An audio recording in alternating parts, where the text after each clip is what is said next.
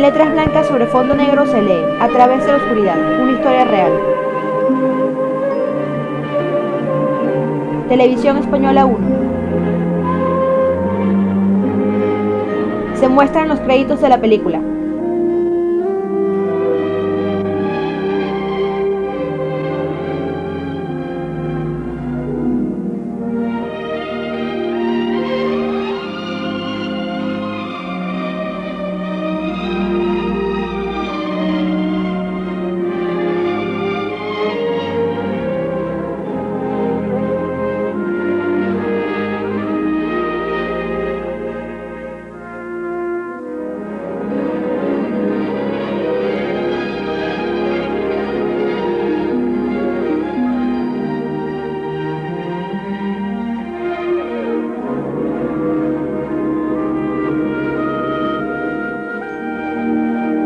Voz en off.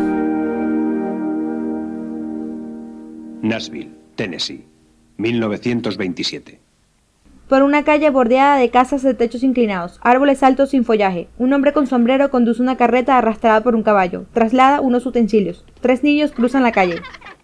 A ver quién llega primero. Cuidado, viene un coche. Un coche antiguo se aproxima, un niño apresurado cruza la calle, los otros aguardan que el coche pase para cruzar.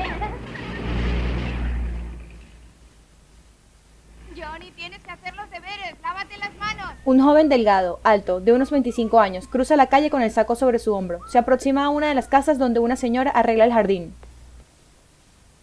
Hola, señora Frank. ¿Está Morrie? Sí, en su habitación preparándose para ir al gimnasio. El joven entra a la casa. ¡Hey, Morrie! Hola, Frank. Cógelo, ¿te importa? No. Lo levanta. Eh, residencia de los Frank. Al habla Hank, el mayordomo sin sueldo. Hola, Beth. Eh, Sí, está aquí, espera. Eh, Morrie, es para ti. No entiendo qué ves en él. Que sea atractivo, buen deportista e inteligente no es suficiente para que quieras casarte. Traidor. Eh, conozco partidos mucho mejores. Yo mismo, por Dámelo. ejemplo. ¿Sí? Sí. Lo sé, estaré allí a las 7. De punta en blanco. Ahora voy a salir a correr. Eh, pasaré por tu casa dentro de ocho minutos. Espérame. Adiós. Eh, voy a casa de Agnes. He entrado para invitaros a Beth y a ti a acompañarnos mañana a oír auténtico jazz de Nueva Orleans. Salen. Aceptamos. Bien. Enseguida vuelvo, mamá. No te retrases. Hank, pienso darte una buena lección de baile. Veremos. Hola, papá. Déjate de hola, papá. Y pon mil dólares en efectivo sobre No, el tapete. No me digas. Tu equipo ha ganado a los rojos de Cincinnati. Ha arrasado. Léelo y llora. Bien, bien, bien, bien. Eh, mira, añádelo a mi cuenta. Hasta luego, Hank. Hasta mañana. Adiós, señora Frank. El padre de Morris sonríe mientras observa a Morris de unos 27 años, alto, cabello café, alejarse trotando por la acera. Morris llega a casa de Beth. Hola, cariño. Se besan en los labios. Vine. ¿Saben tus padres que nos casamos? Sí, lo saben. ¿Qué opinan? Que eres un hombre muy afortunado. Y es verdad. Se besan. Me gusta tu perfume. Por eso lo llevo. Adiós. Adiós. Él trota de espaldas. A las siete. Levanta ambas manos y se aleja corriendo por la acera bordeada de césped. Beth, sonriente, lo observa. Morris cruza una calle trotando hacia la esquina donde un vendedor enano ofrece la prensa. ¡Prensa! Hola, Nate. ¿Qué tal va el mundo? ¡Mejorando, Morri! ¡Mejorando! ¡Prensa, prensa! ¡Lean las últimas noticias! Entra al gimnasio. Muévete, Tommy. Protege la barbilla. Cuidado. Morris, cerca de la puerta, ejercita los brazos moviéndolos hacia los costados. Se arrima al instructor que dirige un entrenamiento. Mueve más las piernas, Tommy. Hola, muchacho. Hola, señor Carlos. Miran el ring. Aléjate de las cuerdas. Ambos observan el combate. Has pensado en mi propuesta. Sí, lo he hecho. Y prefiero seguir vendiendo seguros. Mantén la cabeza alta. Bien, bien, Tommy. ¿Quieres subir al rincón, Tommy? No, no tengo mucho tiempo. He de volver a casa. Sí, nunca rechazó un buen combate. ¿Ah, sí? Duda. Allá voy. Bien dicho. Morris sube al ring con manos enguantadas. Golpea con la derecha a Tommy. Se cubre el rostro con ambas manos. Tommy lo golpea con la izquierda. Lo recuesta contra las cuerdas. Morris lo empuja. Tommy golpea a Morris con la izquierda. Le lanza varios golpes al estómago de Morris. Morris responde.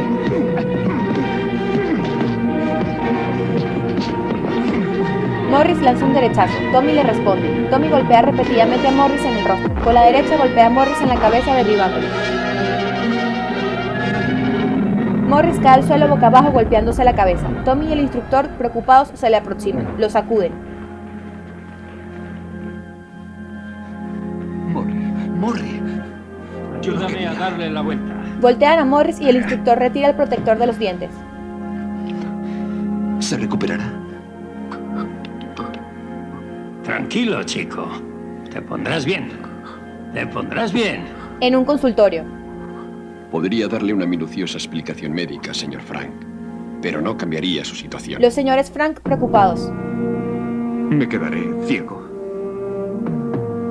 Me temo que sí. No, no pienso aceptar tal cosa. No nos daremos por vencidos. Consultaremos al mejor especialista del país. Lo solucionaremos de algún modo. Señor Frank, lo siento, pero no hay nada que hacer. No hay nada que hacer. No hay nada que hacer. Morris remora el combate con Tommy, el momento en que es golpeado y cae al suelo. Sus ojos pardos se llenan de lágrimas. La pantalla funde a negro. En casa, Morris Frank en su cuarto, de paredes beige, de piel al costado de la puerta marrón, frente a una mesita con una lámpara y la fotografía de Beth, levanta las manos, roza la fotografía con los dedos, la voltea y se queda pensativo. ¿Sí? Hijo, tienes una visita. Él molesto. No quiero ver a nadie. Levanta la cabeza y respira. Llevas así toda la semana. He dicho que no. La puerta se abre lentamente. Morris, vistiendo un pullover gris de mangas largas, voltea la cara hacia la puerta y da dos pasos atrás. Beth, rubia, cabello corto ondulado, pequeña, se asoma, se queda parada en la puerta y lo observa. Hola, Beth. Ella sonríe triste. ¿Cómo me has reconocido? Por tu perfume. Extrañada. Ah, sí, mi. Beth incómoda, la mirada baja, la espalda apoyada a la puerta, la mano en el cuello. En un momento como este no sé qué decir. Salvo... ¿Qué aquí me tienes, Morris? Lo mira con amor. No quiero tu compasión. No es compasión. Ella llorosa. Quiero que estemos juntos. Ella se le aproxima y le agarra la mano. Él levanta la cabeza. No saldrá bien. Ella lo observa fijamente. Estás furioso y no te culpo por ello. Pero se te pasará y necesitarás a alguien. Me necesitarás a mí. Ella sonríe. ¿Por qué quieres cargar conmigo toda tu vida? Morris da la espalda, se aparta. ¿Por lealtad? Ella lo sigue, él se sienta en la cama. ¿Temes que te acusen de abandonarme? No, claro que no. Yo diré que renuncié a ti. Morris, por favor. Beth, mira. Morris molesto, señala con el dedo sus ojos. Ella inquieta baja la mirada y se toca los labios apretados. Vete. Morris desde la cama de cabecera de madera. Como quieras. Ella se le acerca. Como quieras. Ella le acaricia el cabello y luego el hombro. Pero volveré. Beth llorosa le acaricia la espalda, da la vuelta, se aproxima a la puerta y la abre.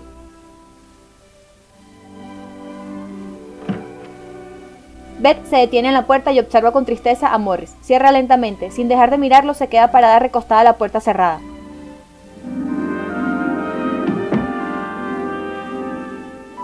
Morris, con lentes oscuros y bastón, camina por la calle de edificios blancos con su madre sujeta a su brazo izquierdo. Ahora las escaleras. Ten cuidado. Lo tendré. Bien. Él resbala. Tengo cuidado. Morris sube la escalinata hacia una puerta con un cartel donde se lee Instituto de Braille. Empuja la puerta y entra. Su madre se queda afuera angustiada. en una oficina. Señor Frank, sé perfectamente lo que siente. Todos los días me encuentro casos como el suyo. Pero podrá hacer muchas cosas una vez que haya aceptado su condición. ¿Aceptado mi condición? Sí, ha de adaptarse. Aprenderá a leer por el método braille. Sé que en un principio parece imposible, pero con paciencia y concentración... Oiga, usted no lo entiende. Lo entiendo. Créame que lo entiendo. Ah, sí. Morris se pone de pie. El director de avanzada edad le habla tras el escritorio. Quiero recobrar la libertad. Quiero volver a hacer mi vida.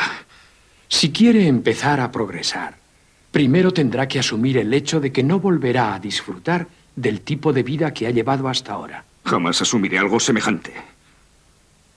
No seré una carga para mi padre y mi madre. Volveré al trabajo.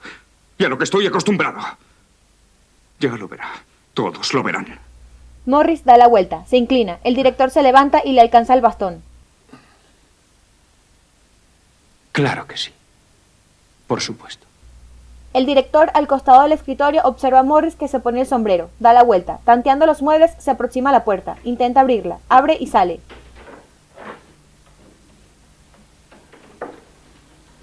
En casa. Y una póliza de seguros. Morrie, visitar a los clientes va a ser difícil. ¿Cómo te desplazarás? Lo tengo todo pensado. Tú solo no será peligroso. Os repito que lo tengo todo bien pensado. Hijo, por favor, deja que te acompañe. No. Pagaré lo mío. Desde ahora. Morris, decidido, se da la vuelta, camina hacia la sala de paredes beige. Sus padres lo observan angustiados.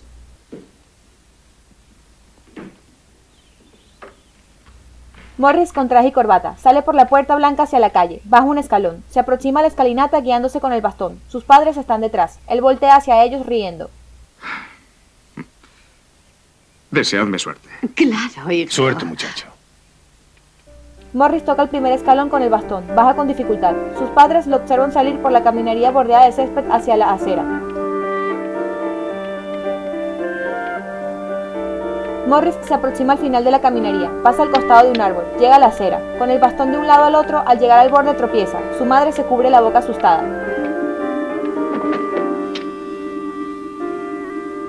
Sube inclinado de bruces, recoge una tarjeta, la guarda en su bolsillo y sigue. En el puesto de revistas, Lea todas las noticias. Mike el vendedor observa aproximarse a Morris por la calle comercial hacia un obstáculo en la calle. Angustiado corre a ayudarlo. Morris tropieza y cae. Venga, Molly, tranquilo. Tranquilo, estoy aquí. El pequeño Mike le alcanza el bastón y lo ayuda a levantarse. Nate, ¿eres tú? Eh, Sí, soy yo. Hijo, ¿a dónde pretendías llegar? Morris se pone de pie. ¿Qué haces aquí? Esta es la calle Murphy. La calle Murphy está a tres manzanas. Estás en West End. Sí. Weston, creía que... Vamos, deja que te acompañe a casa. Sí. Vamos. Sí, Nate, acompáñame. Mike pasa el brazo de Morris sobre sus hombros, lo sostiene por la cintura y lo guía por la acera. Otro día, un joven rubio de unos 16 años, vistiendo boina, chaqueta y pantalones bombachos a la rodilla, lleva una hoja de papel en la mano. Se aproxima a la casa de la familia Frank y llama a la puerta. El joven entra. ¿Sí? Hijo. Ha venido un chico en respuesta a tu anuncio. Bien. ¿Cómo te llamas? Jim Evans. Mamá, déjanos solos. Jim y yo tenemos mucho de qué hablar. Ella sale, ¿Cómo estás? Bien. se da en la mano. Bueno, mira, lo que haré será apoyarme en tu hombro así. Sí, señor. Ahora cuando entremos en el despacho de ese hombre quiero que te retires. No te sientes junto a mí, porque tiene que concentrarse en lo que yo diga, no en ti, ¿entiendes? Entiendo. Eh, Entonces vendrás después del colegio a las tres y media. Y los sábados trabajarás de nueve a una, todos los sábados. Eh, Esto es un trabajo, no vale hacer novillos, ¿eh? Sí, lo sé. En fin, eh, tres dólares a la semana será más de lo que ganas ahora. Ya lo creo. Bien, y quizás aprendas algo sobre el negocio de los seguros. Bueno, te espero mañana a las... Tres y media. Aquí estaré. Hasta mañana. Hasta mañana, señor Frank. Jimmy sale. Al día siguiente, Jimmy lo guía. Bajamos un peldaño. Morris, apoyado en el hombro de Jimmy, baja desde la acera a la caminería de una vivienda pintada de blanco con pinos en la entrada. Subimos tres. Suben la escalinata de la entrada, se aproximan a la puerta. Jimmy toca el timbre. Una mujer mayor se asoma por el cristal de la puerta apartando unas cortinas de encaje. Observa a Morris ajustarse el saco.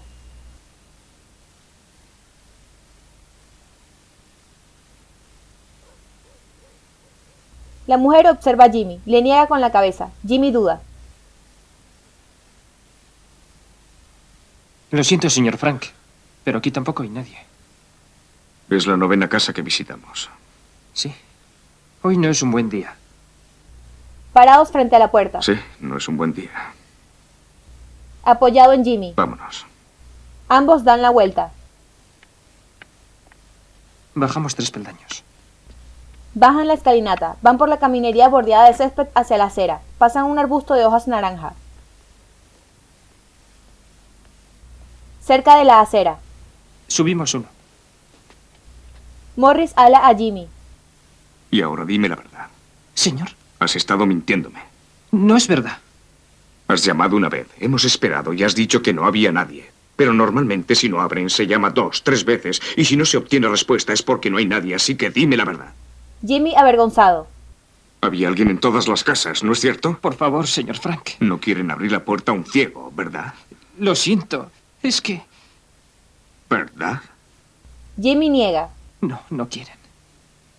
Morris molesto. Escucha, no vuelvas a mentirme. Ni intentes proteger mis sentimientos o no podremos trabajar juntos, ¿entendido? Entendido.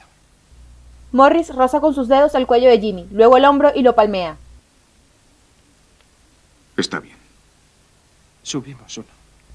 Suben la acera, caminan por ella. Morris palmea el hombro de Jimmy. En una barbería, un hombre de unos 65 años corta el cabello a un cliente. Morris entra. Hola, Morri. Hola, chico. Te atiendo ahora mismo. Hola, Cliff. Bueno, Jimmy, ve a ayudar a tu madre.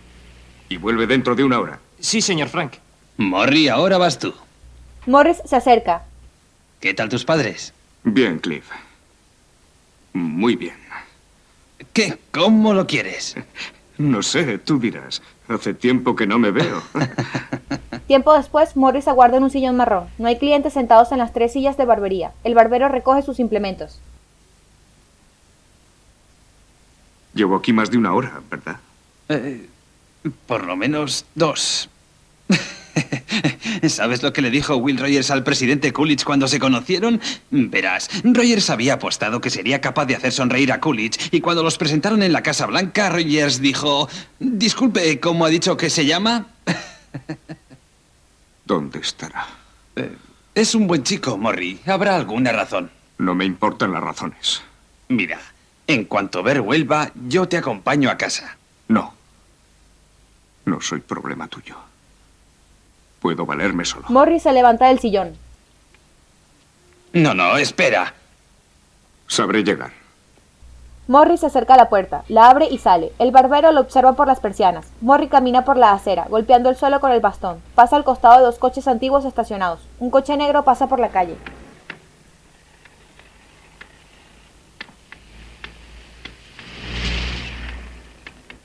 Un joven se le aproxima. ¿Necesita ayuda, señor? No. No, gracias. Él se aproxima a una pila de tambores colocados en la acera. Tropieza y cae. Jimmy se acerca. Señor Frank. Jimmy corre. ¿Se ha hecho daño? ¿Por qué no me ha esperado? Le di mi palabra de que volvería. Tu palabra, ¿eh? He esperado dos horas. Se ha hecho tarde sin darme cuenta. No quiero depender de ti ni de nadie. ¡Vete de aquí! Jimmy apenado. Morris recapacita. Lo toca. Jimmy, perdóname. Pero vete. Volveré solo. Morris se da la vuelta y continúa por la calle apoyándose con el bastón. Jimmy lo observa. Decide seguirlo de cerca. Morris avanza con dificultad. Cuidado, que mal. Una pareja se aparta. Transeúntes van y vienen por la calle comercial. Jimmy lo sigue. En casa, Morris teclea. Hijo, una visita. Beth con un vestido naranja entra y se aproxima a Morris sentado frente a la máquina de escribir. Se sienta a su lado. Beth, Sí. Lo besa. bien, ¿cómo estás? Ah, estaría bastante mejor si te pusieras al teléfono. ¿Para qué? ¿Qué voy a decirte? ¿Te apetece que vayamos al campo? De picnic podríamos quedar con Hank y Agnes. Ah, ya, cita ciegas. Está bien. Está bien. ¿Durante cuánto tiempo piensas seguir castigándome y a todos nosotros por lo que te ha ocurrido? Te lo he sugerido con... con toda mi buena voluntad, pero tú... No es necesario que hagas estos comentarios sarcásticos y amargos. No es necesario. El triste voltea hacia ella. Bueno, cuando tomes una decisión, llámame tú a mí.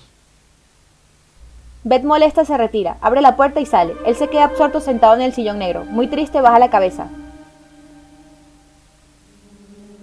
Por la noche, Morris sentado en el porche oscuro, en una silla blanca de jardín. Su madre abre la puerta, se asoma, lo observa y sale.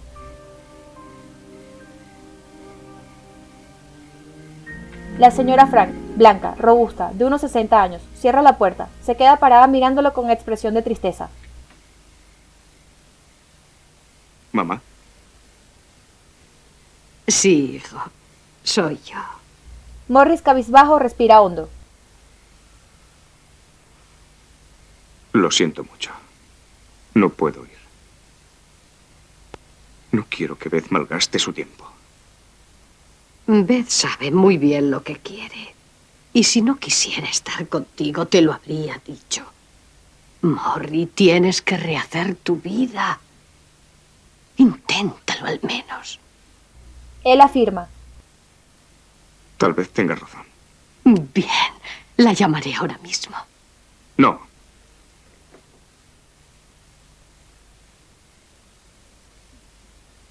Lo haré yo. Morris camina hacia la señora Frank, le pasa por el frente. Ella sonríe. Él se acerca a la puerta, la abre y entra a la casa. La señora Frank se queda fuera pensativa.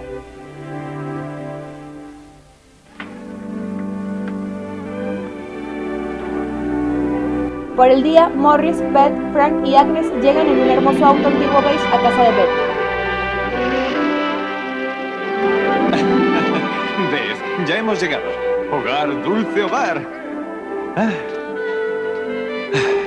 Ah. Ha sido un buen picnic. Lo mejor, la tarta de fresas. Muy agradable. Te ha gustado, ¿eh?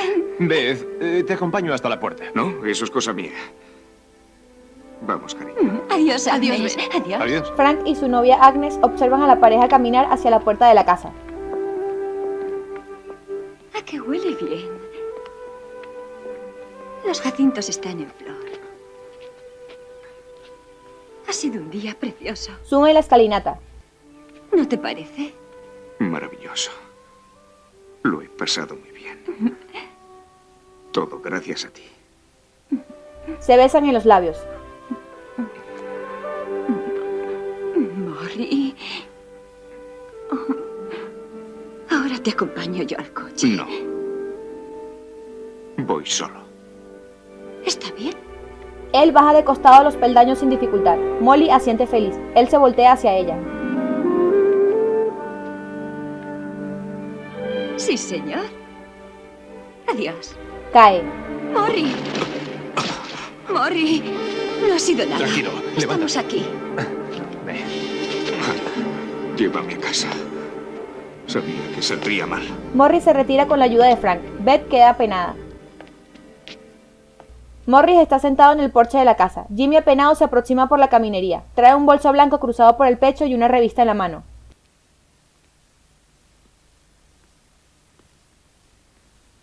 Jimmy, ¿eres tú? ¿Puedo subir, señor Frank? Claro, si quieres. Jimmy cabizbajo sube la escalinata. Se aproxima a Morris. Tengo otro trabajo después de la escuela. Qué bien, me alegro por ti. Vendo y reparto el Saturday Evening Post. Revista en mano. No leo la prensa últimamente, pero si te sirve de algo, me suscribiré. ¿Cuánto es? No, no he venido para eso. Hay un artículo en este número titulado El ojo que ve. Mira, si se trata de alguna nueva operación, ya he oído la opinión de los mejores médicos. No hay operación para mi tipo de ceguera, así que... Morris molesto. Gracias, pero olvídalo. No habla de ninguna operación, habla de perros. Perros que podrían ver por los ciegos. Morris curioso. Perros que podrían ver por los ciegos. Está escrito en Suiza por Dorothy Justes, una mujer que quiere adistrarlos. Bueno, siéntate. Léemelo, Jimmy. Jimmy se sienta y abre la revista. El artículo dice así. Todo el mundo es sensible al drama de una persona que pierde repentinamente la vista y con ella su libertad. El reto consiste en devolverle su independencia, y esto es posible con la ayuda de estos animales adiestrados. Y acaba diciendo, un pastor alemán adiestrado puede convertirse en los ojos de un ciego. Es fantástico, ¿no le parece? ¿Cómo se llama esa mujer? Dorothy Justes. Morris piensa. Voy a escribirla ahora mismo. Eh, ¿Escribirla? Pero, ¿a dónde? No se puede enviar una carta a una tal señora Justes de Suiza. Morris decidido. Pues entonces escribiré al periódico. Ah, hijo. Papá, por favor. Morris se levanta erguido y esperanzado. ¿Sabes lo que sería para mí? No más sillas. Ni esperas. Morris sonríe. Podría ir y venir a mi antojo. La pantalla funde a negro.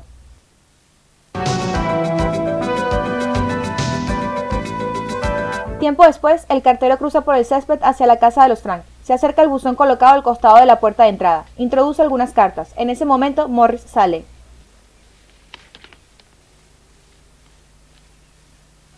Emmet, ¿eres tú? Sí, Morris. Tampoco hoy hay nada de Suiza.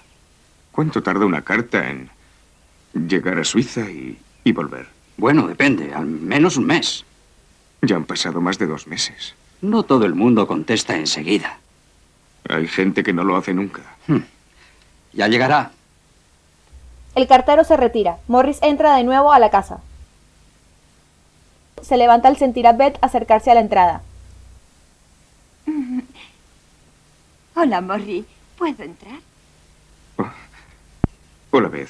Claro. Morris le abre la puerta. Beth pasa. Lleva un vestido rojo y sobre él una blusa negra con cuello blanco. Él toma asiento y ella queda de pie. Mm, ¿Qué tal vas con eso? ¿Es difícil? Sí. Pero debo practicar. Ella asiente. He venido para hablar contigo. Él levanta la cara. Bien. Aquí estoy. Mm, Quiero que hablemos de ti y de mí. ¿Qué pasa? Ella se arrodilla al lado. Bueno, mm, antes de todo esto, nos íbamos a casar. Sí. Las cosas han cambiado. No, para mí no. Dame tiempo. Morri, aquí me tienes para ayudarte a superarlo. He de hacerlo por mí mismo. Morris molesto baja la cabeza. Es imposible que lo entiendas.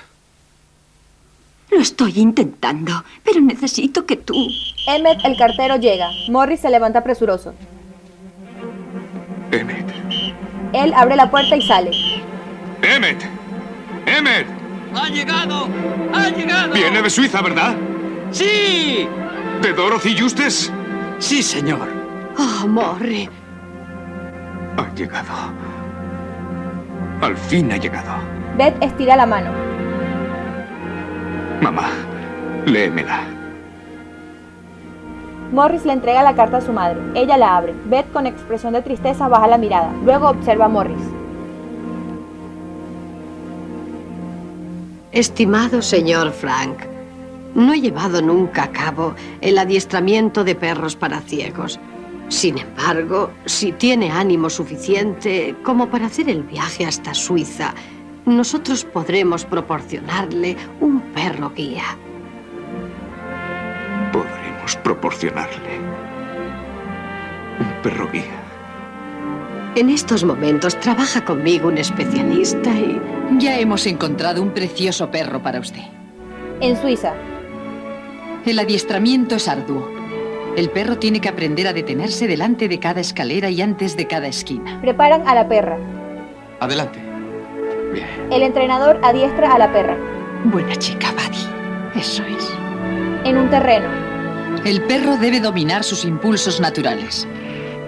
Ataca a un gato. ¡Mal! ¡Mal! Enseña a la perra a reconocer obstáculos en una calle.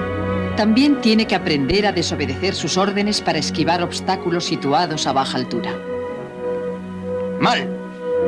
¡Mal, mal! En una calle comercial, Jack, el entrenador, le enseña al perro un obstáculo a nivel de la cabeza. ¡Voy! ¡Siéntate! Lleva mucho tiempo y exige una gran concentración. ¡Mal! ¡Mal! ¿Buddy? Dorothy, de unos 50 años, delgada, blanca, ayuda a Jack a entrenar a Pori. Buena chica, Buddy. Eso es. Pori en la calle. Buena chica, Eso es, Buddy. Buddy, buena chica. Eso es. La semana que viene irá a la universidad, a Ginebra. Se magnifique. buena chica, Buddy. Oh, ya está lista, Jack, ya está lista. Esperemos que el señor Frank lo esté. Se muestran montañas nevadas, al pie de ellas delgados pinos.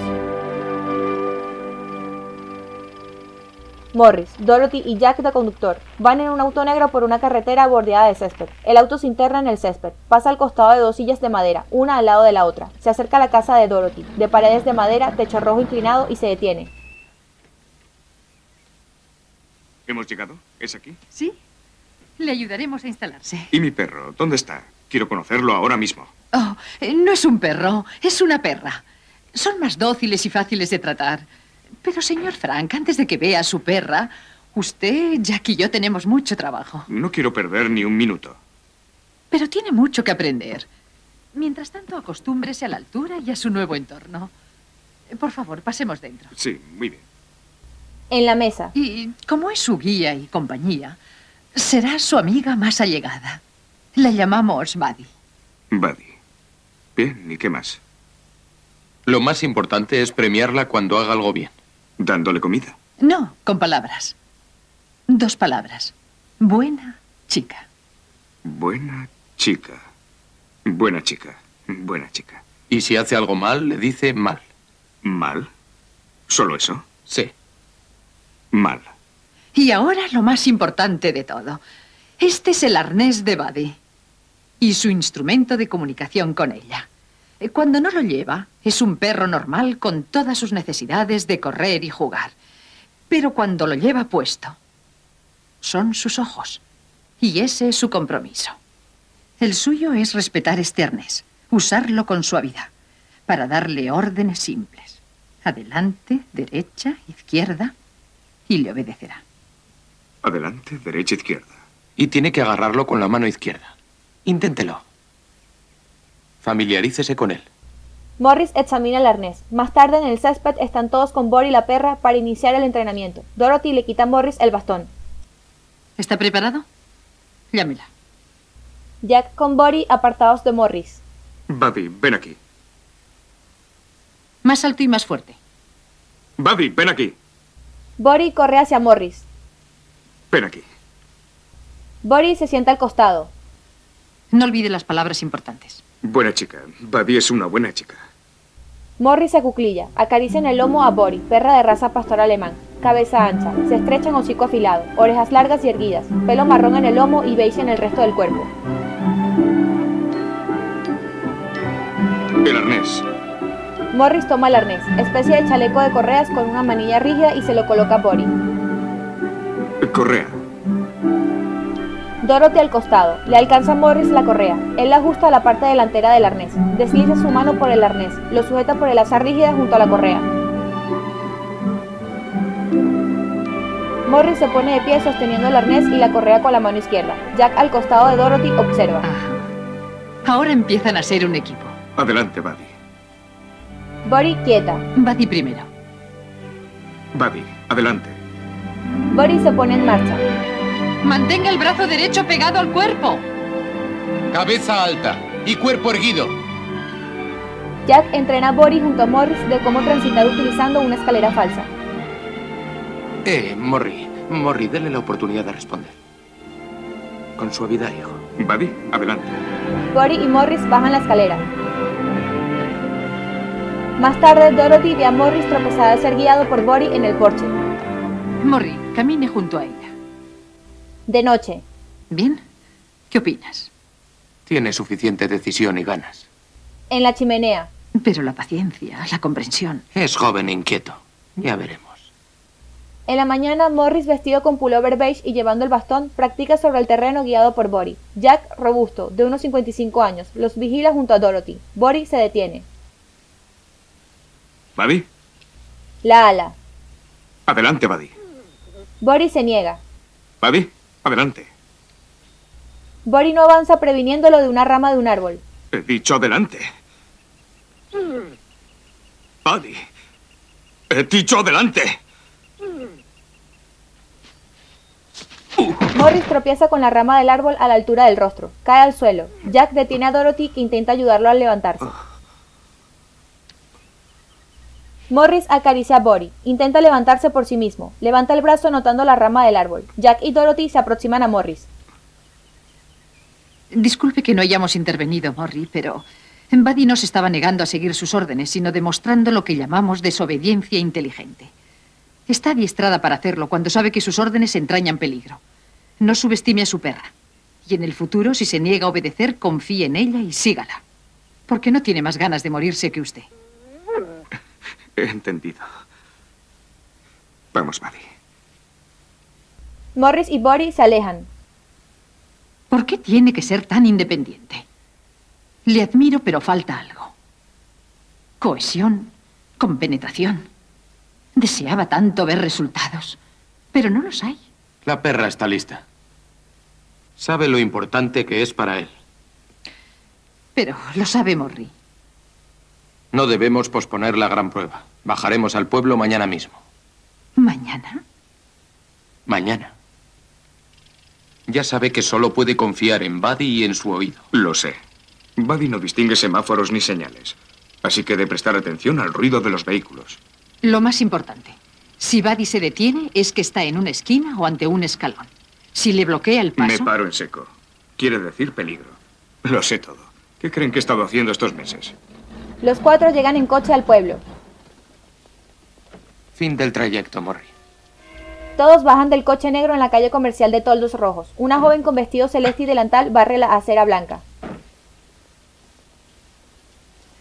Morri, déjese llevar por Buddy.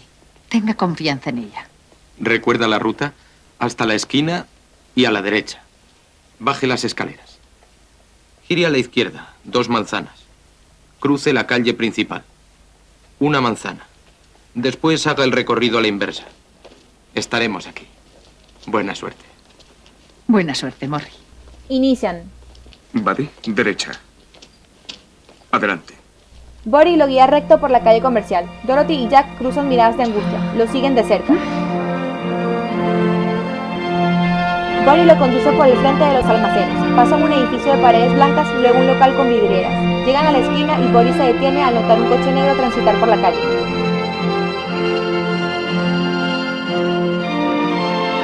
Cruzan la esquina a la derecha, siguen, bajan una escalinata frente a la librería de Puerta Marrón, siguen recto, se aproximan de frente a un almacén con amplias vidrieras y flores rojas pintadas al costado derecho de la puerta.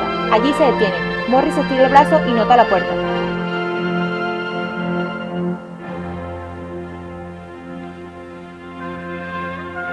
Buddy, izquierda. Cruzan a la izquierda, continúan por la acera hasta la esquina. Por la calle viene una carreta beige tirada por un caballo marrón. Bory aguarda a que pase.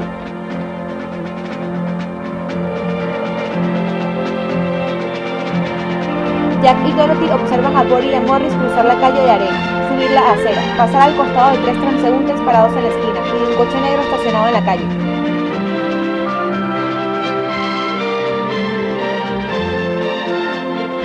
Siguen recto por la acera, pasan al costado de dos mujeres que los observan, de una señora de sombrero negro y abrigo beige que camina en dirección contraria. Bory lo guía por la acera. Pasan frente a un edificio oficial de tres pisos, paredes blancas, con la bandera de Suiza roja con una cruz blanca colgando de un asta. Se detienen en la esquina.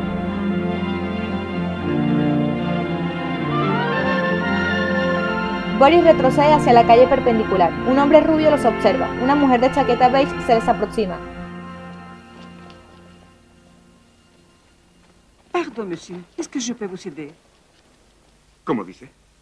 Ah, eh, ¿Puedo ayudarle a cruzar la calle? Oh, no. No, gracias. Puedo cruzar yo solo. Merci. La mujer se queda observándolos extrañada. Empieza a cruzar. Attention le cheval Boris se detiene. Una carreta a toda velocidad corre por la calle. Morris expresa angustia. Jack y Dorothy observan preocupados. Body aguarda que la carretera pase.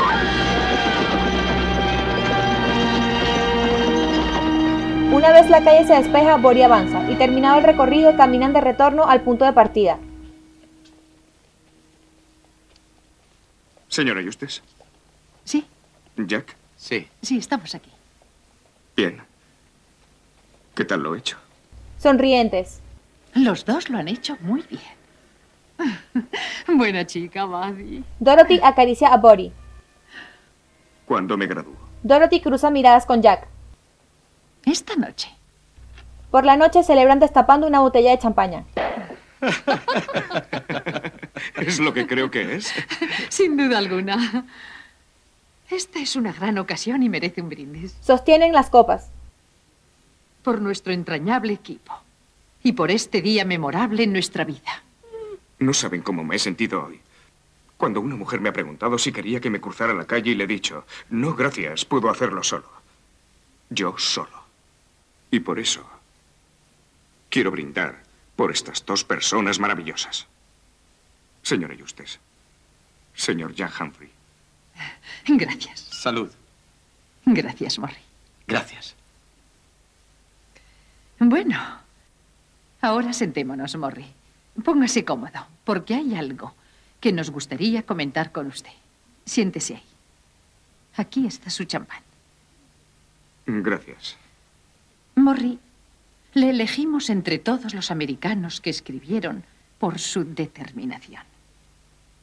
Oh, gracias. Pero no queremos limitarnos al trabajo hecho con usted. Eh, creo que no la comprendo. Bueno, nuestro plan es algo más ambicioso. Verá, yo soy americana de nacimiento y me marché para casarme con un inglés. El día que murió, me prometí a mí misma volver cuando tuviera un objetivo. Y ya he encontrado ese objetivo. Fundar una escuela para perros. Como Buddy. Una escuela. Ujú.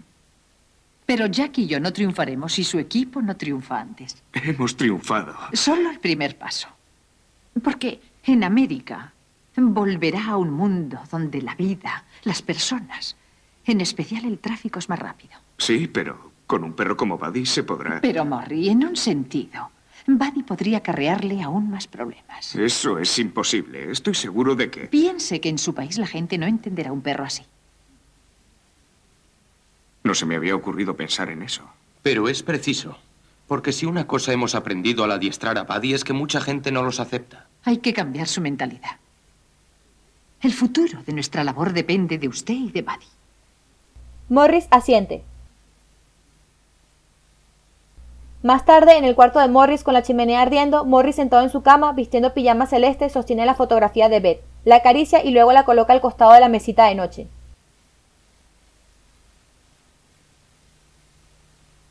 Morris se tiende en la cama de sábanas blancas y se arropa. Bori, echada a los pies de la cama, se levanta y se dirige a la cama. Se sube.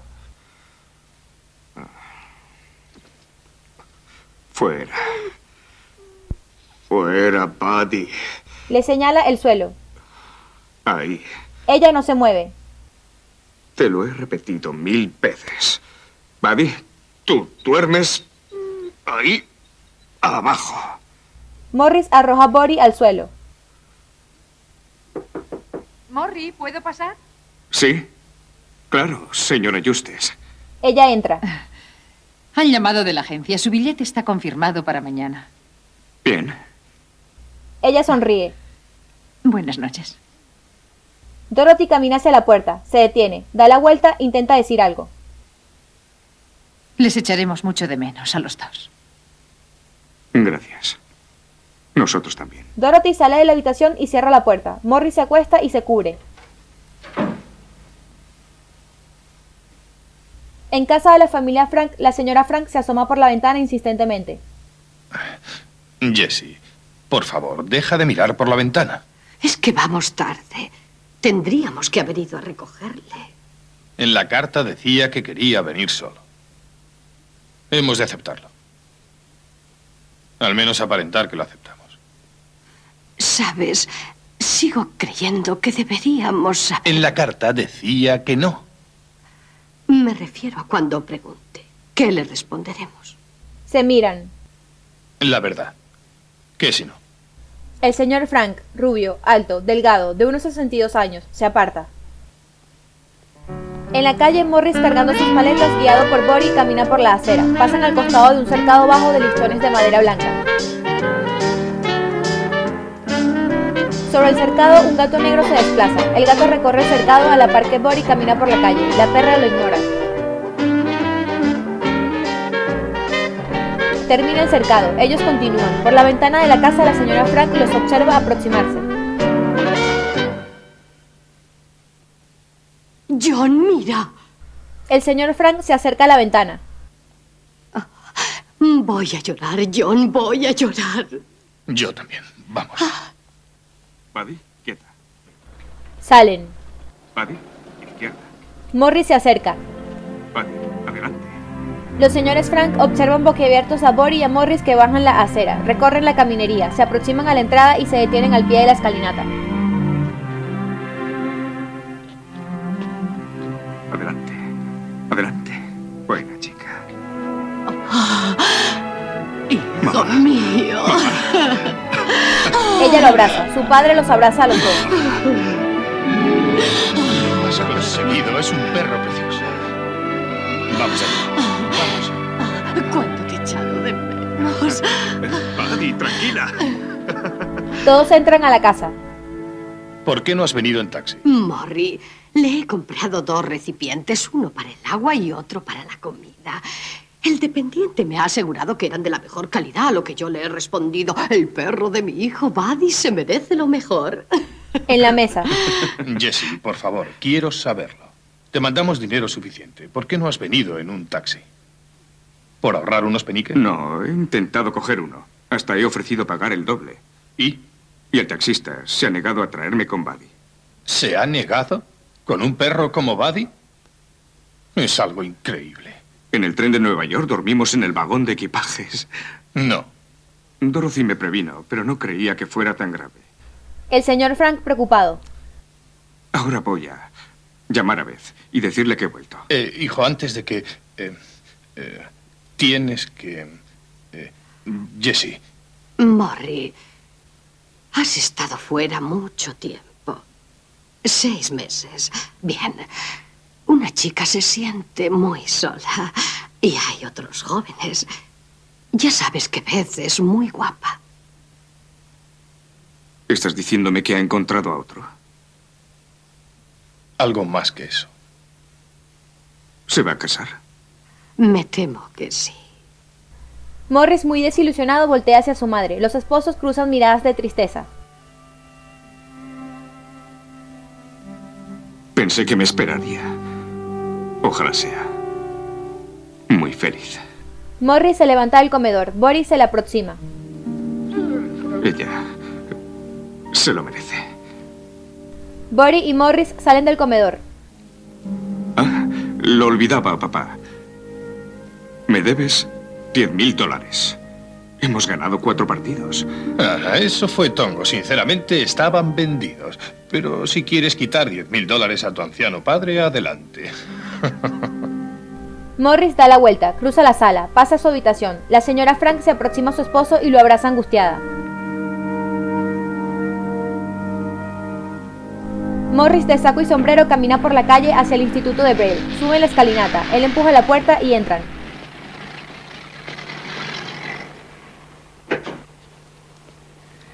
En la oficina del director. ¿Sí, Nancy? ¿Quién? ¿El señor Frank? No, no le recuerdo. Pero hazle pasar. El director cuelga, revisa unos documentos. Morris abre la puerta. Señor Weston. Ah, sí, señor Frank, ahora me acuerdo. Permítame que le ayude.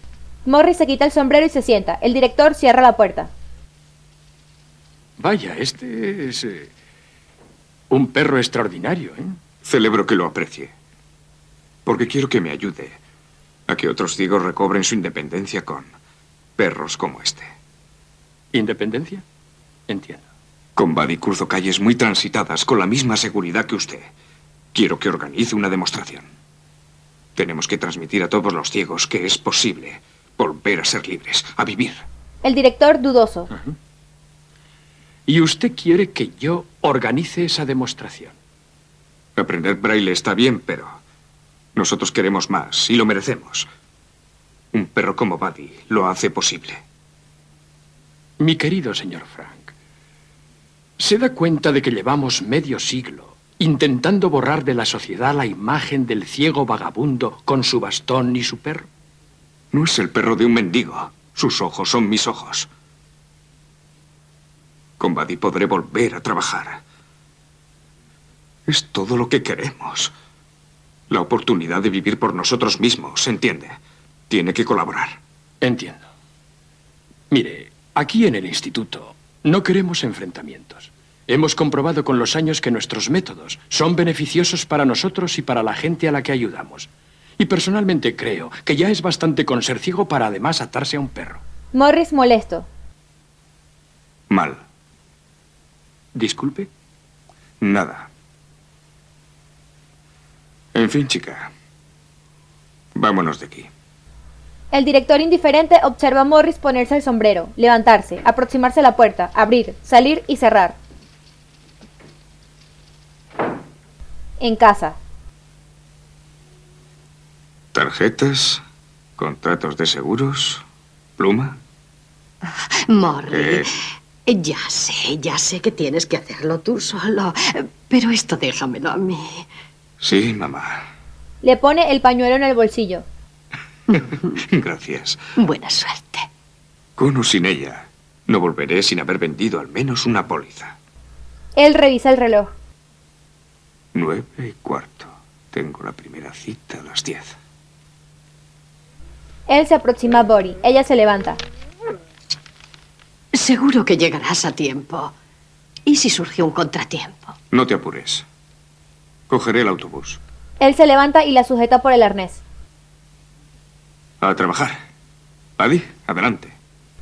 Salen. Te quiero. Ella los observa alejarse. Morris y Bori caminan por la acera, pasan por el cercado bajo de listones de madera blanca. Sobre el cercado el gato negro de siempre aguarda. El gato recorre el cercado a la par que Bori camina por la calle. La perra lo ignora.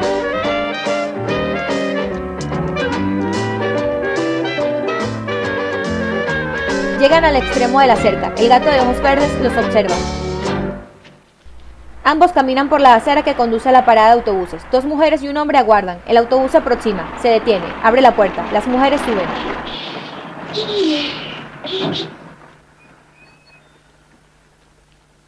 Morris se dispone a subir.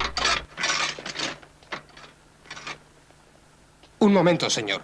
No puede subir con el perro al autobús. Buddy no es solo un perro. Me ayuda a desplazarme. Tiene que comprender que siendo ciego... Solo tengo que comprender las normas de la compañía. No se puede subir con perros. Oiga, tengo que ir a trabajar. Estoy citado a las 10 en la ciudad y es muy importante. Por favor, señor, no me pida que me salte las normas de la compañía. Perdería mi trabajo.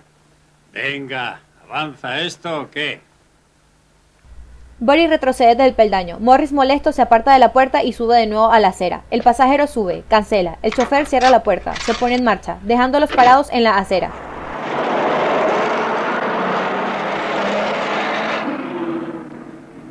Buddy, izquierda. Inician el recorrido para visitar a los clientes. Siguen recto. Se detienen en la esquina a esperar que pasen dos autos. Cruzan la calle hacia una vivienda de cercado mitad inferior de ladrillos, mitad superior de listones de madera. Entran a un edificio de piso de mármol blanco con franjas negras y paredes beige. Se aproximan a una escalinata hacia el ascensor. Por fin llegamos. Nuestra primera cita. Suben. Vale, llévame al ascensor. Un empleado. ¿A dónde va usted? ¿No ha visto el letrero? Prohibida entrada de perros. Apenado. Discúlpeme. Pero tenemos un letrero en la entrada que lo indica. Pero este es diferente. Un perro precioso, pero... Lo siento, no están permitidos. Señora, Lo siento, hijo. Deje que le explique. Lo siento. El empleado intransigente espera que se retiren. Muy bien, Buddy. A casa. Se alejan. Señor Walter. Sí, Scotty, ¿qué quieres? La puerta del ascensor del cuarto. ¿Qué pasa? Se ha vuelto a atascar. No podemos cerrarla. Buddy voltea a mirar a los empleados conversando. Venga. Vamos abajo a ver qué se puede. ¿Qué sucede, Buddy? Buddy, aprovechando que los empleados se retiran, lo conduce al ascensor que espera por ellos. Suben, se acomodan y la puerta se cierra. El ascensor sube hasta el cuarto piso, bajan del ascensor, llegan a la oficina del cliente.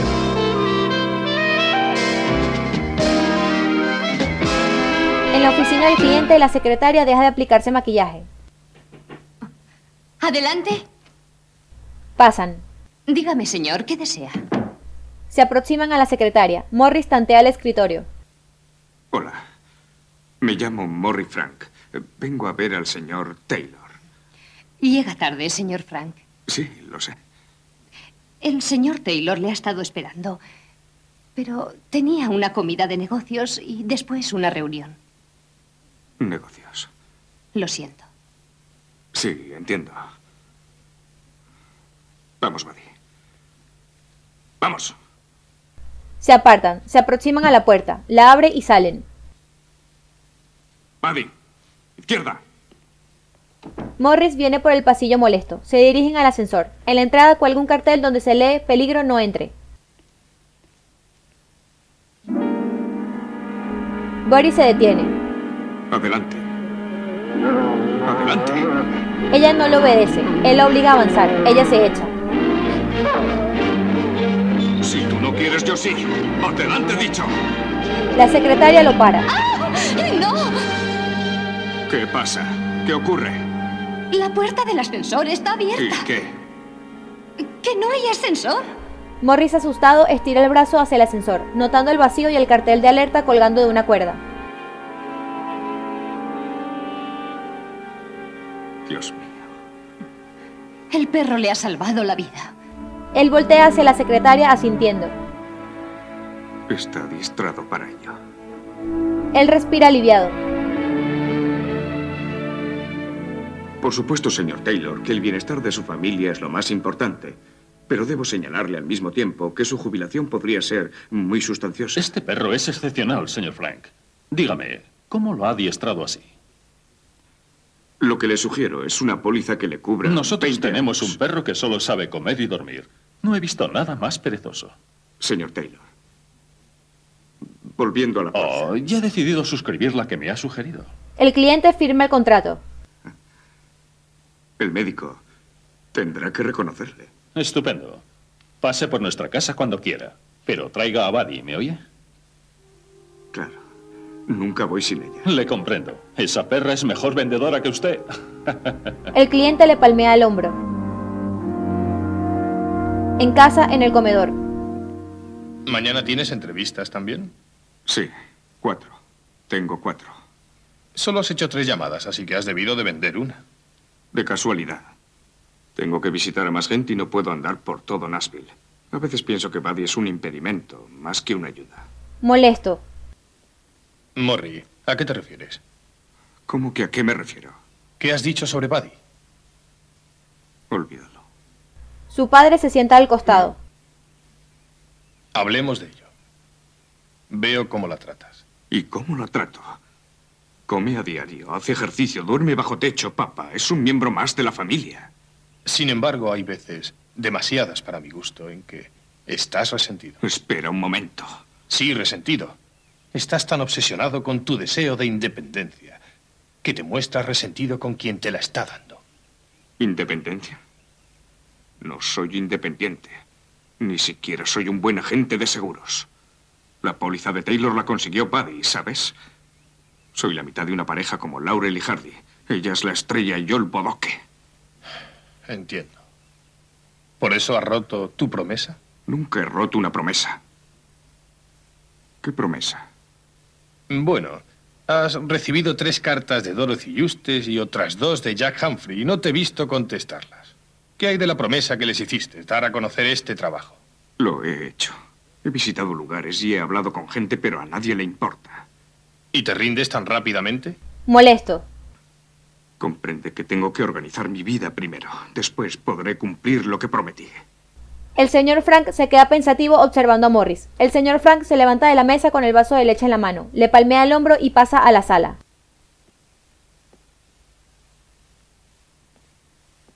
Su padre entra a una habitación contigua a la sala. Otro día, Morris de traje y corbata transita con Bori por una calle comercial. Desde la esquina, Beth con sombrero y abrigos negros los observa. Ellos se le aproximan. Buddy, izquierda. Él se para al costado de Beth ignorándola. Él voltea ligeramente, intenta hablar. Ella lo mira con lágrimas en los ojos. Él respira hondo.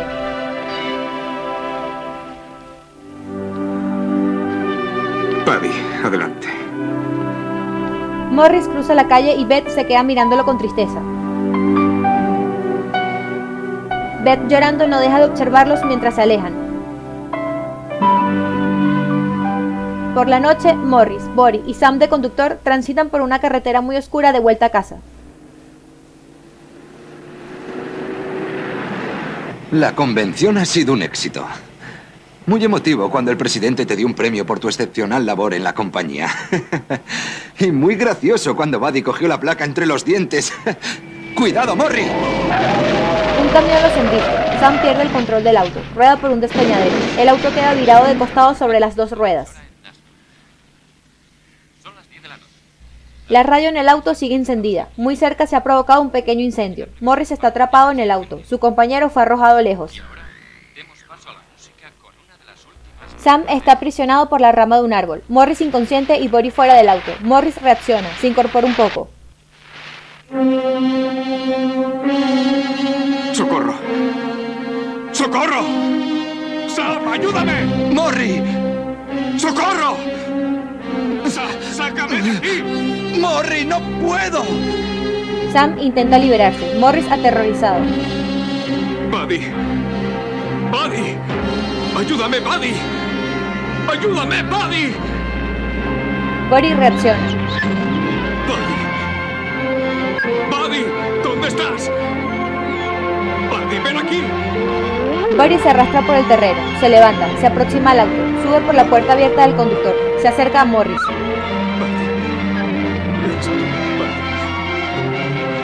Ella lo ayuda a salir del auto. Él sostiene el arnés y ella lo arrastra con fuerza. Lo saca. Morris gatea por el terreno. Pasan al costado del fuego. Bori lo arrastra con dificultad, protegiéndolo del incendio que se extiende alrededor y dentro del coche. Ella lo conduce a suficiente distancia del auto. El fuego se extiende cubriendo el coche provocando que estalle. Morris, sin parar de llorar, permanece tirado con la perra en sus brazos.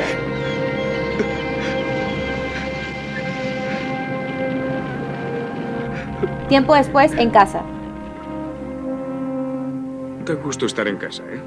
Una semana en el hospital es una semana muy larga, amiga mía. Morris habla con Bori. Él se levanta. Seguro que el médico te ha hecho muchas pruebas. Ya abro yo. Morris se aproxima a la sala para abrir la puerta.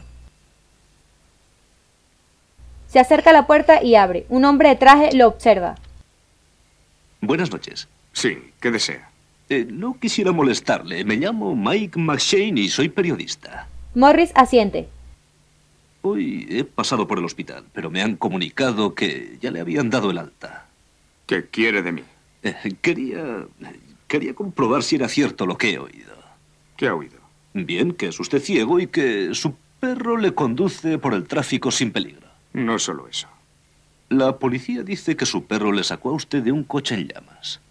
Sí, así fue. Eh, señor Frank, si este perro hace todo lo que he oído, permitiría que le tomáramos unas instantáneas para poder publicar un reportaje detallado y fiel de su historia. He intentado en vano que me escucharan. Haré lo que sea por conseguirlo. Señor Frank, tenemos que citarnos. ¿Mañana es muy pronto? Mañana. Ajá. Iremos a donde quiera. Gracias, señor Frank. Oh, eh, le llamaré por la mañana. Buenas noches. El reportero se va. Morris cierra la puerta, cruza la sala, entra a su habitación. Boris se sube a su camita. ¿Has oído, Buddy? Publicarán tu foto en el periódico. Morris se quita los zapatos, corre la sábana, se acuesta. Boris atenta. Él apaga la luz y se queda pensativo.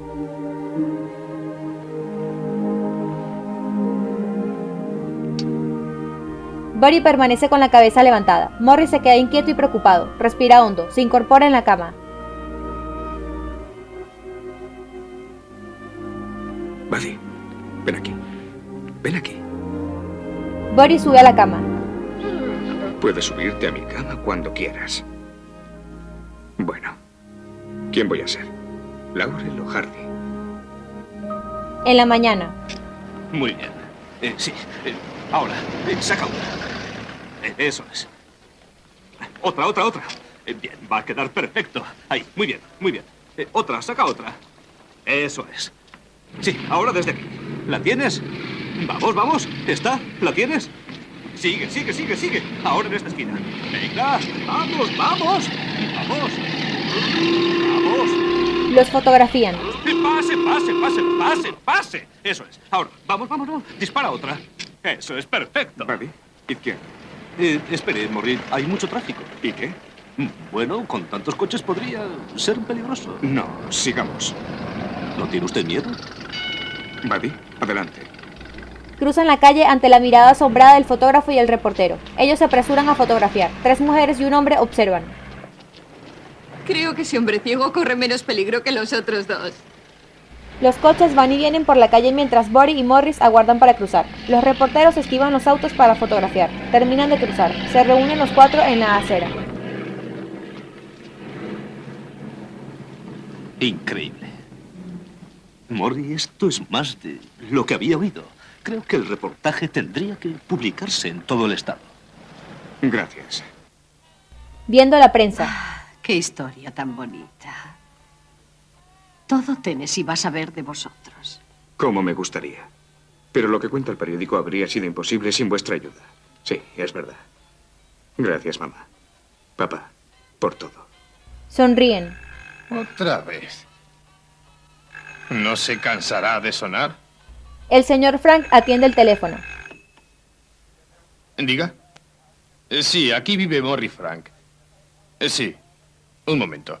Morrie, Morris se levanta del sofá negro y se aproxima al teléfono. Su padre le entrega el auricular y la bocina. Diga. Sí, al habla. Sí, mi fotografía. Sí, mi perro. Ah, entiendo. Expectantes. No, por desgracia en este país no, pero... Escríbame, reverendo, y veré qué puedo hacer. Sí. Adiós. Sabéis, no me había dado cuenta. ¿quién era? La señora Justes y Jack tienen que venir a América y crear esa escuela. Ahora. Hay mucha gente a la que ayudar. Vamos, Buddy. Buddy. Boris se le arrima. Él la acaricia. Tenemos que escribir. Una carta muy importante. Se lee Futuro Hogar del Ojo que Ve. Querido Morrie, en cuanto lleguemos a Nashville tendremos que alquilar una casa que podamos convertir en lugar de trabajo y hogar. Muestran la casa. Deberá contar con terreno suficiente para dar cabida a un numeroso grupo de perros que aumente día tras día. Instalándose. Si crecemos al ritmo que imagino, solo será el principio. Se muestran trayendo los perros. Jack y yo hemos estado hablando, Morrie, y finalmente hemos decidido trasladarnos Sí. Pero, ¿a dónde? a un lugar más grande en primer lugar. Y además, en Nashville hace mucho calor en verano y no es bueno para los perros. Dorothy tiene razón. Perdemos mucho tiempo cuando hace calor. Mm. Eh, Por eso hemos decidido trasladarnos a una zona de clima más propicio y a la vez aproximarnos a los grandes núcleos de población. ¿Habéis pensado a dónde ir? Sí, a una ciudad llamada Morristown, en Nueva Jersey. ¿Y ya habéis encontrado dónde instalaros? Ajá. Morristown. ¿Lo has oído, Buddy? ¿Has oído? Morristown. Se llama como yo. Caminando por el cercado de listones blancos. Fíjate bien, Buddy. Es la última vez que pasamos por aquí. Sobre el cercado, el gato negro de siempre aguarda. El gato agresivo se le viene encima. Bori empuja la puertecita y arroja al gato a un charco. El gato huye y sube a un árbol. Buena chica, Buddy. El gato los ve alejarse. Voz en off. Morristown, Nueva Jersey, 1935. En la nueva casa. Realmente, la palabra que mejor la describe es mansión. Pero a partir de ahora nosotros la llamaremos hogar. Es tan grande. Oh, es inmensa. En ese caso. Buddy. A correr. Si me perdonáis, voy a trabajar. Hasta luego, Adiós. Jack. Bueno, con tanto terreno espero que hagamos grandes progresos enseguida. Ay, progresar. Empieza a tener alergia a esa palabra. Progreso para todo el mundo menos para los ciegos. Mm, Dímelo a mí. Buddy y yo tenemos algo más que alergia a los vagones de equipaje. Tiempo, querido amigo, tiempo. Tiene que haber una fórmula más rápida. Morris sentado en una mesa de un elegante restaurante.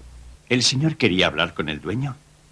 Si hay algo que le desagrade, estoy convencido de que podremos remediarlo. Nunca me separo de mi perro porque soy ciego. Eh, Sí, sí, he oído hablar de usted. Y Quiere que les permita la entrada en mi restaurante. Eh, Me temo que es algo imposible. ¿Por qué? El público no admitiría la presencia de animales en lugares destinados a comer. Los perros despiden olor. Morris olfatea. ¿Huele usted algo raro? No huelo nada. Yo tampoco. Bueno, Buddy. Sal. Debajo de la mesa. Bien, ¿qué tiene que decir a esto? Ni siquiera ha advertido su presencia. Señor, aquí no permitimos perros. Morris molesto. Bien. Vaya, Buddy. Vámonos. Se levanta. Conozco un lugar con más clase. Morris en un parque saca un emparedado de una bolsa de papel. Buddy. Buddy. Lo destapa. Corta un trocito para Bori echado a sus pies. Ven aquí, bonita. Ven aquí. Ella echada lo ignora y rechaza el emparedado.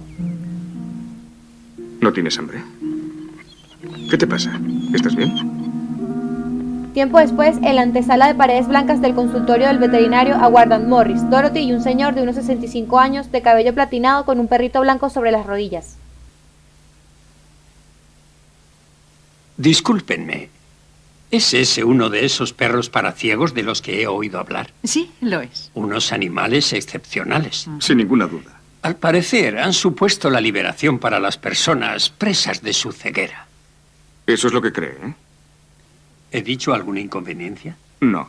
Pero intente subir con uno de esos animales a un autobús o a cualquier tren. Y comprenderá de qué poco ha servido la liberación. No solo aquí. Hemos estado en Nashville tres años. No había caído en la cuenta. Nadie cae en la cuenta. Por eso nuestro trabajo es tan poco alentador. Eh, Cada conquista es una dura batalla. Y perdemos la mayoría de las batallas. Tarea ardua, lo comprendo. El señor baja el perrito, se pone de pie y tiende la mano. Señor. Oh. Frank, Morrie Frank. Y la señora Dorothy Justes. Es un placer, señora. William Crystal. Encantada. Señor Frank, tal vez exista un modo más eficaz. ¿Más eficaz? Una ley estatal que imponga la obligatoriedad de admitir a estos animales en locales públicos. Una ley. Sería fantástico. Yo puedo comentarlo con mis colegas del Senado. Ella sorprendida. Senador Cristal. Claro. ¿Cómo está usted? Creo que deberíamos tratar este tema con tranquilidad. Sí, desde luego. Señor Frank, pase. Morrie, me gustaría quedarme con el senador. Muy bien, espero verle pronto. También es mi deseo. Adelante. Bien. Siéntese, senador. Dentro. Las radiografías no son definitivas. El veterinario apaga la lámpara. ¿Y los dolores que sufre? Si continúa padeciéndolos, tráigala de nuevo y haremos algo al respecto. ¿Es todo? No se preocupe. Solo necesita lo que llamamos una tintura de tiempo. El tiempo cura la mayoría de estas dolencias. Gracias, doctor. No hay de qué. Se dan la mano. Vamos, chica. Morris se pone de pie y se aproxima a la puerta. La enfermera abre la puerta. Morris y Boris salen. La enfermera se queda observándolos. El veterinario preocupado se retira los anteojos. Ella cierra la puerta. No sé si he hecho bien. Depende tanto de esa perra. Él enciende la lámpara y observa la radiografía. ¿De qué serviría? Al animal le queda un año de vida Mira a la enfermera. y debe aprovecharlo. En una oficina del Congreso. Morri, hace casi un año que presenté el proyecto y sigue en manos del comité. Se necesita constancia y fuerza, fuerza política. No puede convencer a los senadores de lo importante que es para los ciegos. También votamos, ¿sabe? Claro que votan, pero ¿cuántos son ustedes? Y en su contra hay todo un ejército de propietarios de distintos negocios que no aceptan el riesgo de enfrentarse a su clientela. ¿Quiere decir que no está en su mano conseguirla? Me temo que está fuera de mi alcance ahora que no soy más que un senador sin cargo.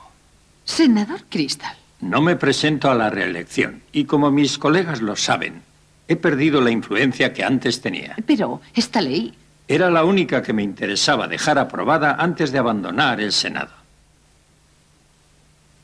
Es una pena que no nos hayamos conocido antes. Lo entiendo. Pero eso no detendrá su trabajo en la asociación. nada conseguirá detener nuestro trabajo, senador. Nada. No. Ni siquiera un grupo de senadores más ciegos que nosotros. En la asociación, en una celebración, el extenso terreno cubierto de césped está lleno de invitados que charlan en grupos. Una joven con sombrero y vestido verde observa a Dorothy y a Morris charlando. ¿Quién hubiera pensado años atrás que llegaríamos hasta aquí? Que lo harían también. Sonríen. Buddy, ¿qué se siente al ser una pionera, eh? Ahí está la señora Henry. La joven rubia, cuyo nombre es Lois, estatura promedio, cabello corto, observa a Morris bajo un toldo blanco dar el discurso. Por eso cuando alguien intenta decirme con palabras o con su actitud que me compadecen, me gusta recordarles que a diario se publican en los periódicos diversas noticias sobre eh, peatones que son atropellados al cruzar la calle. Bueno, ¿alguna vez han oído que hayan atropellado a un ciego con su perro guía? Ellos no lo permitirían. Morris la acaricia. Realmente, si he de serle sincero, confío más en el criterio de Buddy que en el mío propio. Los invitados ríen y aplauden. Lois mira a Morris con interés. Y ahora no se vayan, por favor, porque todavía queda helado y pastel y muchas horas de buena música. Que se diviertan.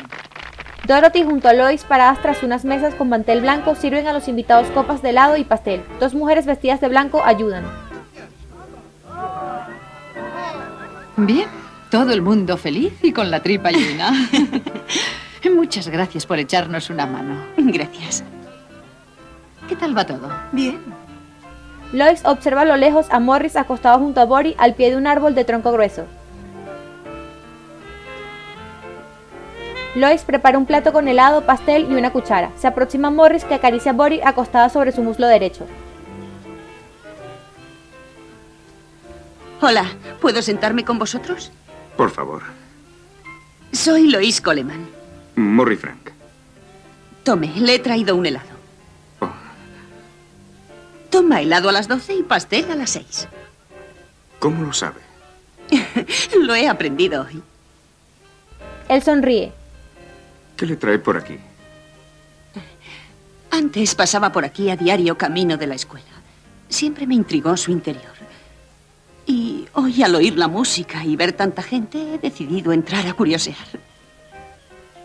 ¿Y? Me gusta. Su labor merece la pena. ¿Quiere que le enseñe la casa? Sí, por favor, pero primero termines el helado. Ambos ríen. Se muestran imágenes de ambos en toda la casa y él conversando animadamente con Lois. Tres músicos tocan batería, flauta y saxo bajo el toldo techado.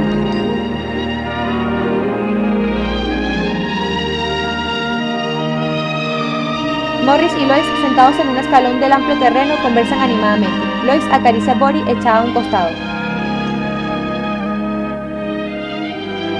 La fiesta termina, no quedan invitados. Los músicos recogen los instrumentos. Morris y Bori caminan por el terreno con Lois que se ha puesto su abrigo.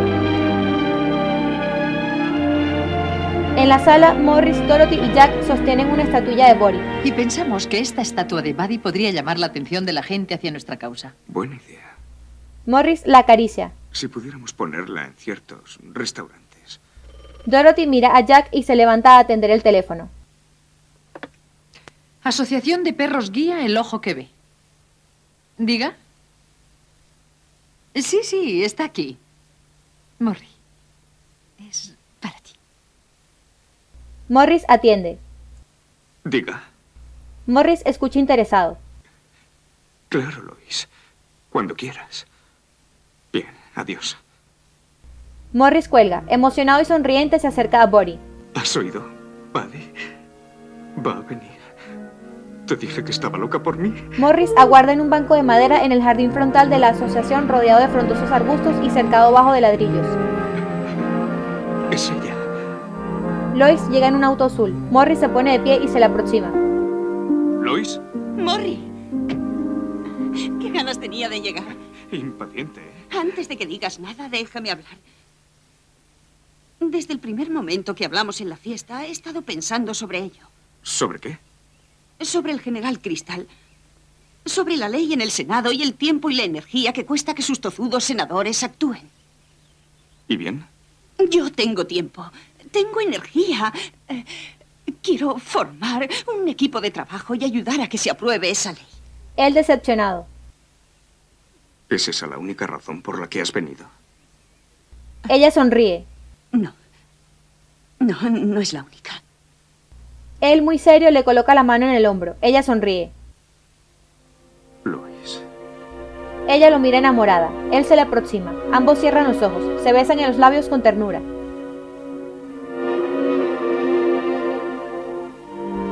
Ella se aparta un poco. Él con el ceño fruncido le acaricia la mejilla. ¿Te importa? Ella niega con la cabeza. Él sonríe. Pienso en ti desde aquel día. Trato de imaginar tu rostro. Él le recorre con los dedos las cejas, baja por la fina nariz, los delgados labios y por último la barbilla. Eres preciosa.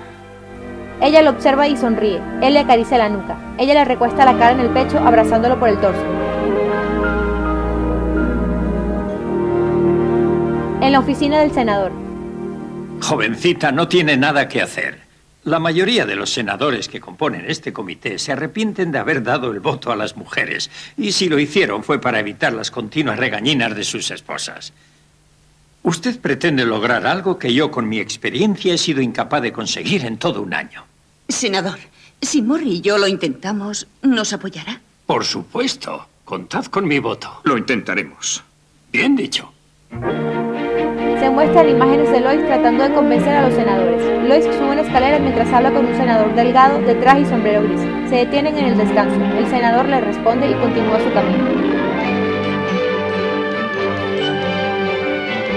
Lois, con vestido negro y chaqueta roja, habla con un joven senador sentada en un mueble de cuero negro. Ella se levanta y sale del Congreso.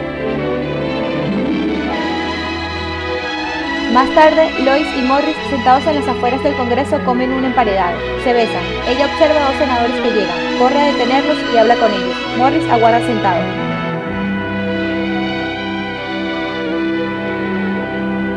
Tiempo después, en el salón de sesiones están los senadores Christie y Brighton.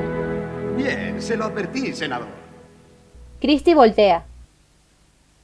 Den el voto a las mujeres y no dejarán de pedir. Así ha sido. Christie molesto. Ahí tiene a esa jovencita que no abandona los pasillos de este Senado. Es como si viviera aquí. Está detrás de cada puerta, en cada ascensor. Un día no me extrañaría encontrarla en el aseo de caballeros. Y la culpa es suya. Christie voltea. Es una ciudadana del Estado y tiene derecho a elevar sus peticiones. Permítame decirle algo. No hay nadie que simpatice más con la causa de los ciegos que yo. Pero, ¿sabe la cantidad de cartas y llamadas que he recibido de hombres de negocios de mi distrito en contra de esa ley? Sí, claro, es una causa digna. Pero no podemos olvidar el lado práctico. ¿Cuántos de los votantes de su distrito son ciegos? ¿Y cuántos son como nosotros, gente normal? No apruebo esa consideración de que los ciegos no sean normales. Ah. A decir verdad, no apruebo esa actitud general. La protección de los disminuidos no es un acto de caridad personal, sino un deber que aceptamos el día que juramos nuestro cargo.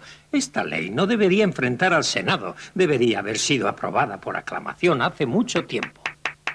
Discurso cargado de idealismo en boca de un senador que no se presenta a la reelección.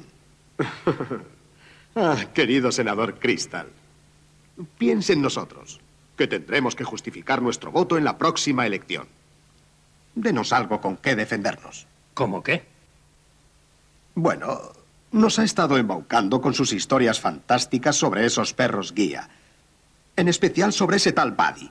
Lo bueno que es... Buena. Está bien, buena. Lo buena que es, lo inteligente que es. Lo que le digo es, muéstrenos la prueba. Así, si decido votar a favor y se me pide cuentas, podré decir que lo he visto con mis propios ojos. ¿Qué quiere? ¿Qué, qué quiero? Una demostración.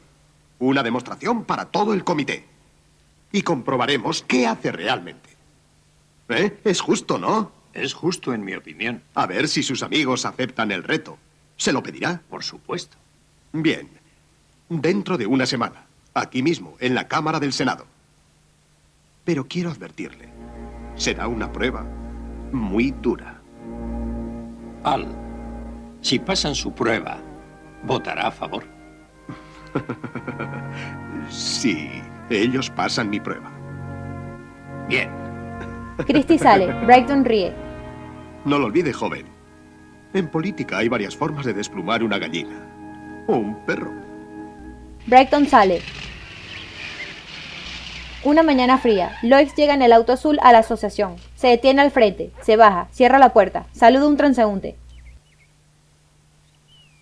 Hola, Lois. Corre por el jardín y entra presurosa a la oficina de Dorothy. Morri. Oh, hola, señora Justes. ¿Dónde está Morri? El senador Crystal acaba de telefonear. No, Morri no está. Se ha ido con Buddy, pero no ha dicho a dónde. Le esperaré. Es muy importante, muy importante para todos. En el veterinario. Bien, doctor. La revisan. ¿El dolor es constante? Morris asiente. Sobre todo estos últimos días. Bueno. Le daré algo que se lo alivie. El veterinario toma un frasco de medicina. Pero no se curará, ¿verdad? Morris triste. Señor Frank, no hay cura posible. El veterinario frente a la vitrina saca pastillas del frasco. Morris con mucha tristeza acaricia a Bori echada en la camilla. Morris llega a la asociación, entra a la oficina donde Lois ansiosa lo espera. Morri, Lois lo besa en los labios. cariño. ¿Dónde habéis estado todo el día? De paseo. ¿Solo de paseo? Hemos ido al veterinario. Él se sienta en un banco al costado. ¿Y? Es culpa mía Él acaricia a Bori. por no haberme dado cuenta cuando aún tenía remedio. Morris angustiado. Si tuviera ojos lo habría visto. Ella de pie lo abraza, apoya la cabeza de él en su pecho. Si tuvieras ojos, no tendrías a Buddy. Ella le acaricia el cabello, más tarde con Jake y Dorothy. No puedes negarte. Sería admitir que Buddy es incapaz de pasar esa prueba, cualquiera que sea. Está enferma. Pero no podemos hacerla con otro perro, no hay tiempo. Morri, esta puede ser la victoria por la que hemos luchado tantos años. No acabo de entender que te niegues a ello. Cariño, sé cómo debes sentirte. Pero la señora Justes tiene razón. Morris angustiado se queda pensativo.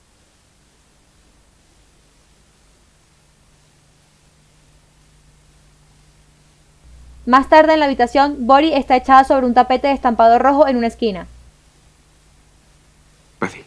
Ven aquí. La perra se arrastra por el suelo, luego se levanta, se vuelve a echar a la mitad del trayecto.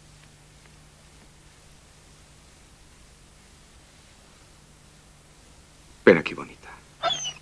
Ella se queja y se queda quieta. Él sale de la cama, viste una pijama blanca, se arrodilla en el piso y gatea hacia ella. Le acaricia en el hocico. Él se acuesta en el piso al frente, le acaricia la cara y luego el lomo. Ella se queda quieta.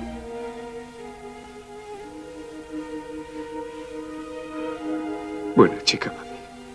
Morris se queda en el piso acostado con ella, la acaricia con ternura. Buena chica. Morris, muy desconsolado, le acaricia el lomo a Boris mientras llora. Así que no quieres subir a la cama conmigo. Boris sigue echada muy enferma, Morris sobándola. Bien. Como prefieras. Ambos acostados sobre la alfombra de flores rojas. Él le acaricia el pelaje, mientras las lágrimas corren por sus mejillas. ¿Te acuerdas del día que bajamos al pueblo en Suiza? Ella echada muy quieta.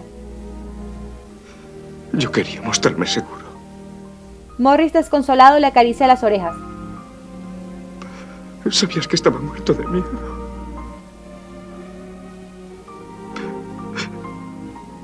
Tú fuiste valiente por los dos. Siempre lo has sido.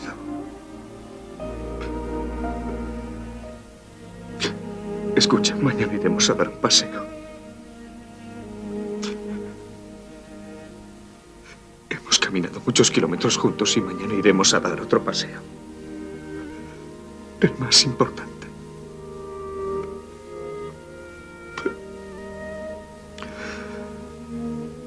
Tienes que ayudarme.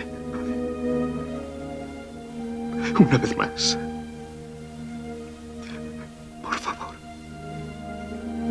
Morris suplicante apoya su cabeza sobre la cabeza de Boris. Él continúa sollozando acostado sobre ella que permanece muy quieta. En el salón de sesiones del Congreso, Muchacho, por favor. Coloca esa silla en el pasillo, junto a la papelera. colocan obstáculos. Así estará mejor. Y usted, joven, eh, ponga ese taburete un poco más afuera, por favor. Sí, señor. Arrima el taburete. Un poco más, un poco más. Muy bien. Muy bien, gracias. El senador Christie llega. Cuando me lo han contado no lo he creído, pero es cierto. Senador Brighton. Sí. Esto es una monstruosidad. ¿Hay algún problema, senador? No hay perro ni persona ciega que se encuentre este laberinto de obstáculos en la vida normal.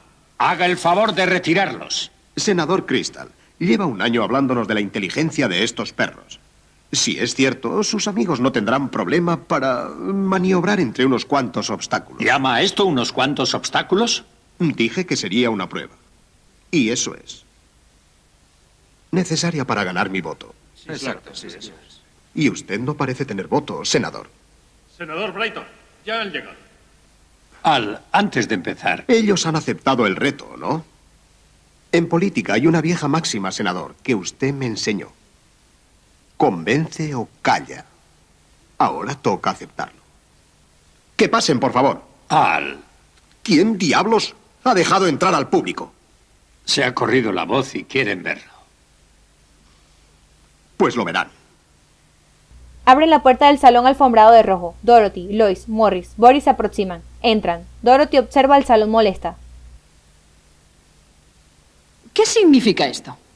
Senador Brighton. Señoras, esto es una prueba para el señor Frank y su perro. Por favor, no digan ni una palabra.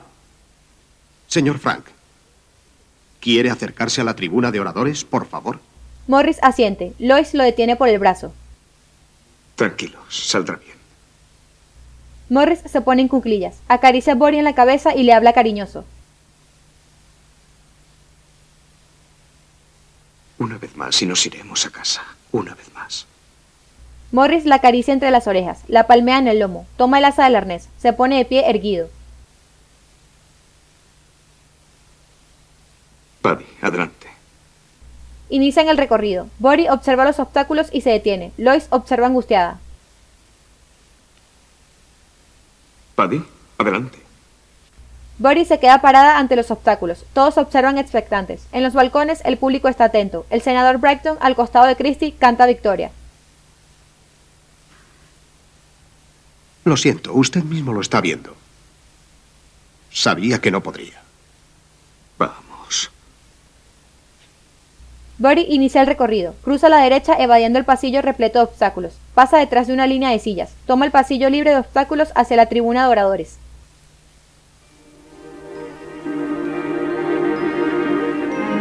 Gory cruza de nuevo a la izquierda. Toma el pasillo recto. Eh, pero eso es hacer trampa.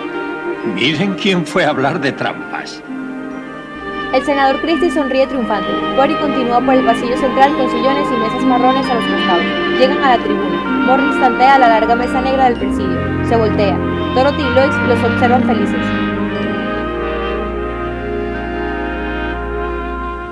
Caballeros, al parecer nos han puesto algunos obstáculos.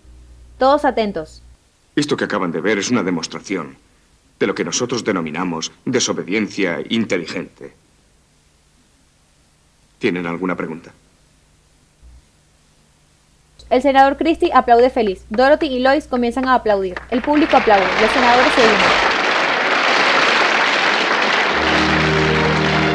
Morris sonríe feliz. Gory se sienta sobre la alfombra. El senador Christie risueño cruza miradas con el senador Blackton que luce derrotado. Reconociéndolo, le extiende la mano a Christie. Morris indica a Gory que se levante. Comienza a caminar hacia la puerta de salida por el pasillo central, evadiendo los obstáculos de sillas, papeleras y taburetes. El senador Christie acaricia a Bory al pasar, luego le palmea el lomo. Bory continúa, evade una papelera de varillas de metal pintada de blanco, con algunos papeles dentro. El público continúa aplaudiéndola. Al llegar al extremo se echa botada, se arrastra con dificultad para terminar el recorrido llevando a Morris inclinado hacia la entrada al salón.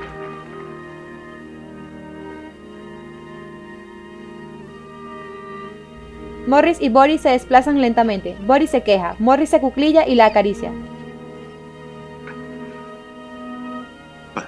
Buena chica, Buddy. Él la besa. Nos vamos a casa. Morris la carga y se pone de pie. Camina con ella hacia la puerta. Lois lo sigue. Morris y Lois salen del salón. Dorothy se queda observándolos retirarse. Lois acompaña a Morris que lleva a Bory en brazos por la antesala hacia la salida del Parlamento. Dorothy y los senadores los observan. Dorothy tiene su cara empapada de lágrimas. Voz en off. El día de Navidad de 1938 murió Buddy. A partir de aquella fecha, los 50 estados aprobaron leyes que permitían la entrada de perros guía en trenes, autobuses, aviones y edificios públicos. Gracias al valor y al coraje de Buddy, la primera dama de la asociación El Ojo que Ve. Fin.